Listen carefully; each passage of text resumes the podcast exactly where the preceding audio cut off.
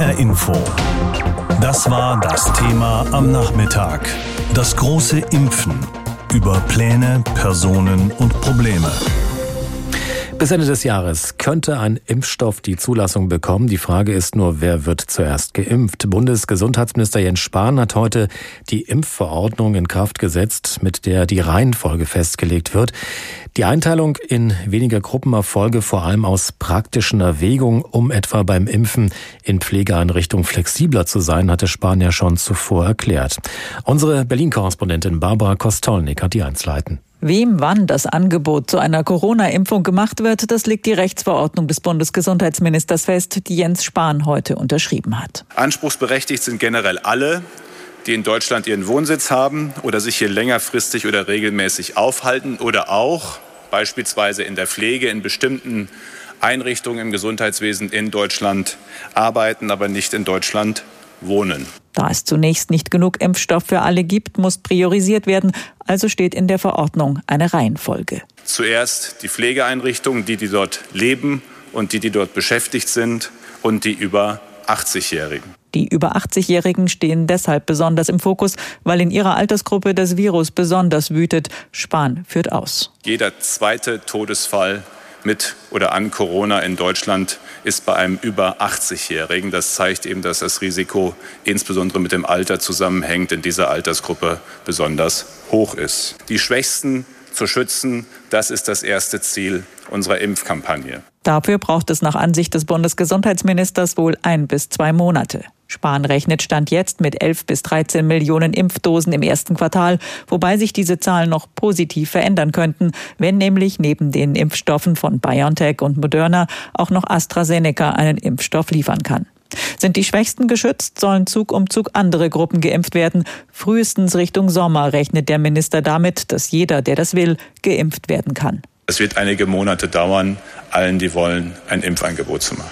Zur Kritik von einigen Berufsgruppenvertretern wie Lehrern oder niedergelassenen Ärzten, ihre Berufe stünden mehr im Fokus als andere, müssten daher auf der Prioritätenliste weiter oben stehen, folglich früher Zugang zur Impfung bekommen und die ihre aktuelle Einstufung als mangelnde Wertschätzung empfinden, sagte Spahn lediglich. Beim Impfen geht es nicht um Wertschätzung, sondern zuerst einmal um Schutz. Unterstützung bekam der Minister von Alena Büchs vom Deutschen Ethikrat, die der Ansicht ist, dass von den Ethikrat-Empfehlungen auch in der Verordnung nicht abgewichen wurde. Es gilt auch in der Verordnung, als Erste müssen diejenigen geschützt werden, die selbst die höchsten Risiken haben, schwer zu erkranken oder zu versterben und diejenigen, die sich selbst beispielsweise im beruflichen Kontext besonderen Risiken aussetzen. Und das ist in dieser Prioritätenreihe, ob es jetzt drei oder fünf oder sechs oder sieben sind, ist das abgebildet. Am 27.12. soll die Impfung in Deutschland starten können, wenn die Europäische Arzneimittelbehörde EMA bis dahin grünes Licht für die Impfstoffzulassung gegeben hat.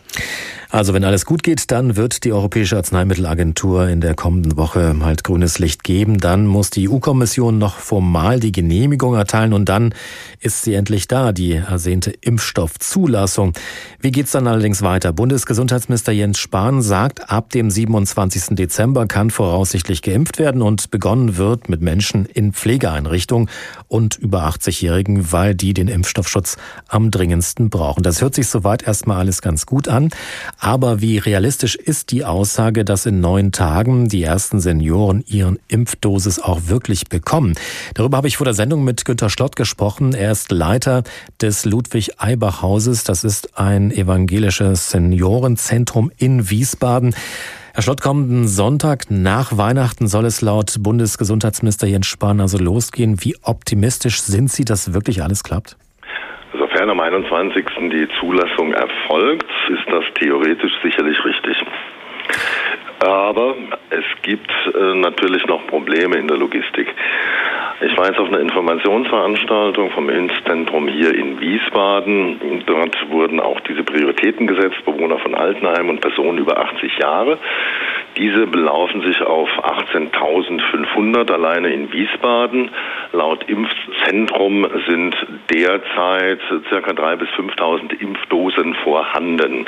Da jeder zweimal geimpft werden muss im Abstand von drei Wochen, wären das maximal 2.500 Dosen. Das reicht bei weitem nicht aus, um diese Zielgruppe zu befriedigen. Die Frage ist, wann das Impfzentrum seinen Start bekannt gibt, denn es macht im Moment denke ich, wenig Sinn, mit 2500 Impfdosen zu beginnen und die Impfstraßen zu öffnen, wenn hinterher der Nachschub an entsprechenden Vakzinen fehlt. Wie wird denn da der Ablauf sein? Das heißt also, dann kommt ein mobiler Impftrupp zu Ihnen ins äh, Pflegeheim bzw. ins Seniorenzentrum und impft dann äh, sowohl die Senioren als auch die Pfleger und Pflegerinnen. Ja, ganz so einfach ist es nicht.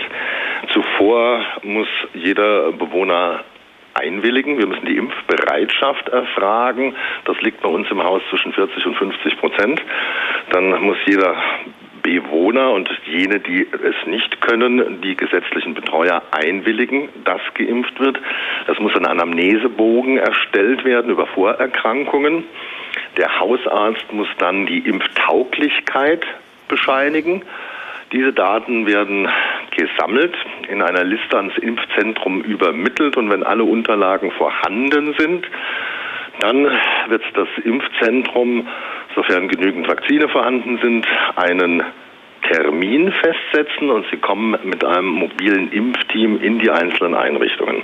Das Ganze klingt natürlich ziemlich aufwendig und auch etwas kompliziert. Hätte man das aus Ihrer Sicht äh, vielleicht etwas einfacher gestalten können? Ähm, Nein, ich denke nicht. Äh, Grundlage für die Impfungen sind die Empfehlungen der Ständigen Impfkommission, der STIKO. Solange diese Empfehlungen nicht ausgearbeitet sind, werden sich die Ärzte höchstwahrscheinlich hüten, mit den Impfungen zu beginnen. Denn wenn sie dann nicht entsprechend der Regelungen handeln, könnte eine eventuelle Nebenwirkung bei einer Impfung, das reicht vom anaphylaktischen Schock bis zu sonstigen Nebenwirkungen, könnten sie selbst dafür verantwortlich gemacht werden. Laut Impfzentrum liegen diese Unterlagen derzeit noch gar nicht vor, können also die Impfungen auch noch gar nicht beginnen. Eine Impfung ist immer eine geplante vorsätzliche Körperverletzung.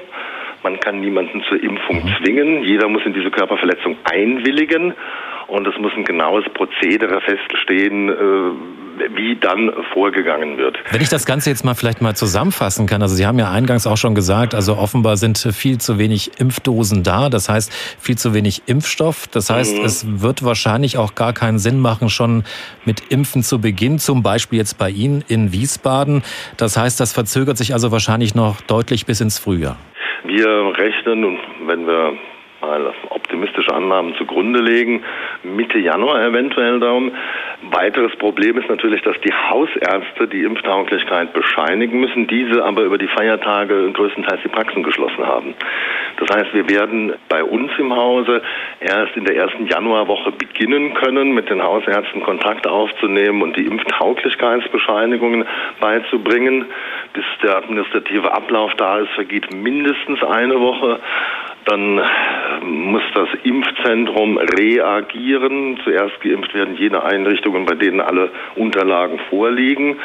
Das werden wahrscheinlich die kleineren Häuser sein.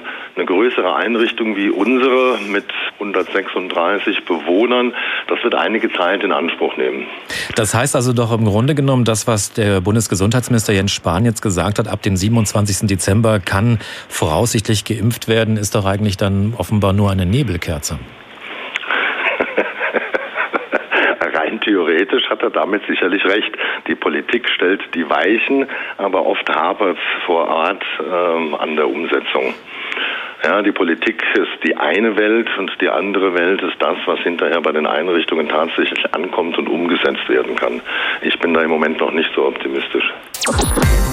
Jetzt ist also klar, wer bekommt wann den neuen Corona-Impfstoff BNT 162b2, so heißt er. Und sicher gibt es viele Menschen, die sehnlich darauf warten, sich angesichts der großen Gefahr durch das Virus wieder etwas sicherer fühlen zu können.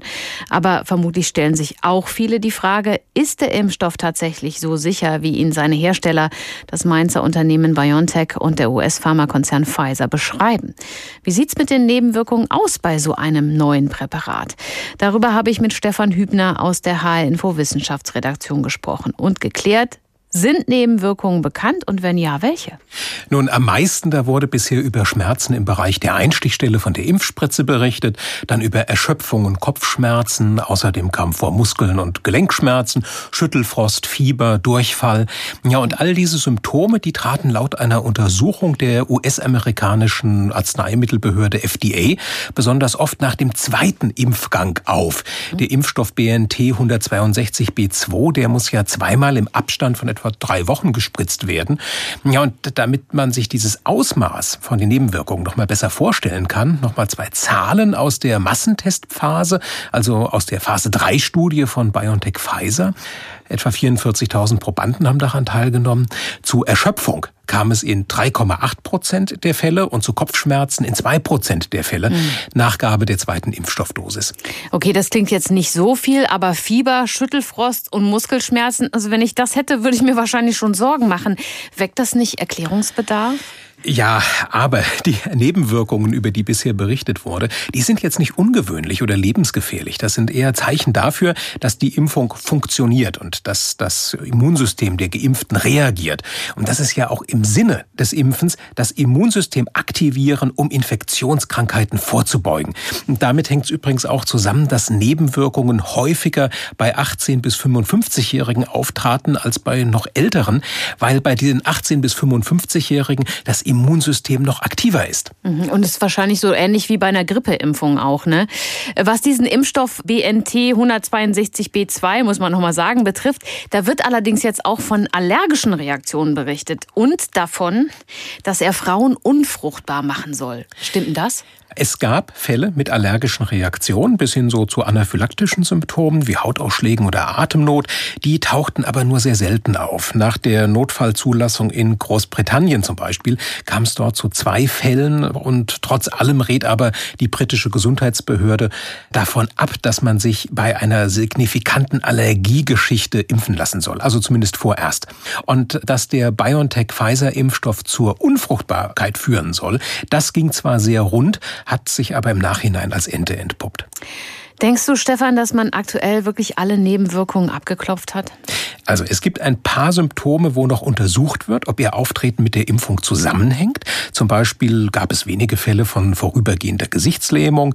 Relevanter ist in dem Kontext aber, dass noch mehr Daten erhoben werden müssen bezüglich langfristiger Sicherheit, äh, der Dauer des Impfschutzes, seltener Nebenwirkungen, der Wirksamkeit gegen asymptomatische Infektionen. Dann braucht es noch mehr Daten zur Wirkung bei Kindern und Jugendlichen, bei Schwangeren und bei speziellen Risikogruppen. Und dass es da noch Forschungsbedarf gibt, das hängt mit dem sehr schnellen Entwickeln und Zulassen des Impfstoffs zusammen.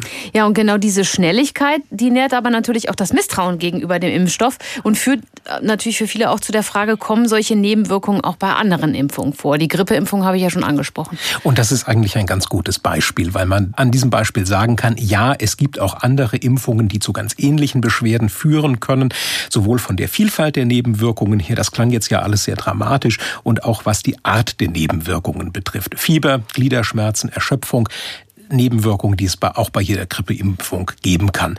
Und BioNTech und Pfizer, die sagen deshalb, die Nebenwirkungen von dem neuen Impfstoff BNT 162b2, die sind mild bis moderat und sie dauern auch nur kurzzeitig an. Soll heißen, in der Regel sind die nach ein, zwei Tagen auch wieder abgeklungen und weg. Summa summarum, das, was man bisher über Nebenwirkungen weiß, das muss einen nicht davon abhalten, sich impfen zu lassen, zumal die US-Arzneimittelbehörde FDA, die bereits genannte, die Schutzwirkung nach der ersten Dosis mit 52,4 Prozent und nach der zweiten Impfstoffdosis mit ja fast schon überwältigend guten 95 Prozent beziffert. Wir alle werden danach in eine von vier Gruppen eingeteilt. Die erste davon soll nach Weihnachten geimpft werden. Zu ihr gehören die über 80-Jährigen und die, die sich um solche Menschen kümmern. Auch medizinisches Personal mit besonders hohem Ansteckungsrisiko gehört zur ersten Gruppe, die geimpft wird. Viele von uns werden also noch lange warten müssen, darunter eben auch Risikogruppen, die aus Sorge vor Infektionen seit Monaten nicht mehr zur Arbeit können. Darüber habe ich vor der Sendung mit dem Vorstand der Stiftung Patientenschutz, Eugen Brisch, gesprochen. Herr Brisch, wie gerecht ist denn die Verteilung des Impfstoffes aus Ihrer Sicht? Die Frage der Gerechtigkeit, die kann eigentlich nur der Bundestag behandeln und diskutieren. Wir sehen in die Praxis und finden es bedauerlich, dass äh, die pflegenden Angehörigen der Personen, die jetzt in der höchsten Kategorie sind, nicht gleich mitgetestet werden. In der Praxis bedeutet das, dass äh, sie zwar ihren Lieben zum Impfzentrum begleiten, aber um sie gleich mitzuschützen, da müssen sie sich dann halt noch Monate gedulden. Ich weiß auch gar nicht, ob das Sinn macht, das so auseinanderzuziehen. Äh, schließlich hat das ja beispielsweise bei den Pflegekräften gut geklappt, sie auf die gleiche Stufe zu stellen wie denjenigen, den wir als primär schützenswert feststellen. Das ist also so, wer jetzt Oma oder Opa zum Beispiel auch zu Hause pflegt und nicht im Heim, der kommt erst später dran. Das macht doch eigentlich gar keinen Sinn, oder? Eigentlich macht das keinen Sinn, genau die Pflegeperson nach hinten zu stellen. Interessanterweise wären sie auch relativ einfach zu ermitteln, weil die Pflegeperson ist ja in der Pflegekasse direkt hinterlegt. Und damit wäre der Angehörige ja sofort identifiziert. Und ist da jemand 80 Jahre und wird begleitet von einem 50-jährigen Sohn oder einer 60-jährigen Tochter, ja bitte, dann sagt man doch Praktikabilität, kommt ihr beide gleich zusammen und schon ist es fertig. Kann und muss man hier noch schnell nachbessern? Es wird augenscheinlich auf Flexibilität gesetzt. Wie das dann vor Ort umgesetzt wird, wissen wir nicht. Die Gruppen sind ja sehr groß. Das hat Chancen, aber auch Risiken. Willkür könnte dabei auch herrschen. Kritik gibt es ja auch von Hausärzten, die an vorderster Corona-Front kämpfen oder aus Reihen der Lehrer zum Beispiel, die erstmal noch lange ungeimpft unterrichten sollen. Ist das denn nachvollziehbar, auch dass die so lange warten müssen? Tatsächlich braucht es ja eine Priorisierung, weil wir müssen ja die Menschen, die augenscheinlich am meisten verletzlich sind, wo das Virus sowohl eine Bedrohung für Leben als auch, wenn Sie so wollen, für die Gesundheit bedeutet, die müssen als erstes in den Blick genommen werden. Und deswegen wird das auch noch eine Mammutaufgabe. Vergessen wir nicht, 1,7 Millionen Menschen sind dementiell erkrankt und die sind in der Regel in diesen hohen Gruppen. Das bedeutet, sie selbst können es gar nicht entscheiden, sondern es sind ihre Betreuer und Bevollmächtigten. Und das sind Menschen, die ja zum Teil in Pflegeheimen wohnen. Da kann das Pflegeheim ja nicht über die Köpfe hinweg zu sagen, der soll geimpft werden. Da wird es noch viel Arbeit geben. Letztendlich werden hier jetzt aber auch äh, Impfungen ja verteilt, die es auf noch sehr, sehr lange Sicht gar nicht geben wird, weil auf der gemeinsamen europäischen Bestellliste viel zu wenig Corona-Impfstoff stand. Sollten wir da jetzt nochmal nachbestellen oder lieber auf andere Hersteller ausweichen? Ja, es sieht so aus, dass wir jetzt einen zweiten Impfstoff äh, wohl sehr kurz vor der Zulassung haben. Aber wir müssen jetzt auch mit Ruhe und Solidität arbeiten. Vergessen wir nicht. Noch sind nicht mal die Hürden klar formuliert, wer wird wann informiert, wo sind die Impfzentren, wann bin ich dran. Das sind ja alles vieles technische Fragen. Auch wie wird ein Pflegeheim versorgt, was ist mit den Menschen, die sich nicht äußern können, ist der Betreuer gleich in der Nähe. Viele, viele Fragen. Wer glaubt, dass es einfach mal flott los wird nach Weihnachten, der hat die Praxis vergessen. HR Info. Das Thema. Wer es hört, hat mehr zu sagen.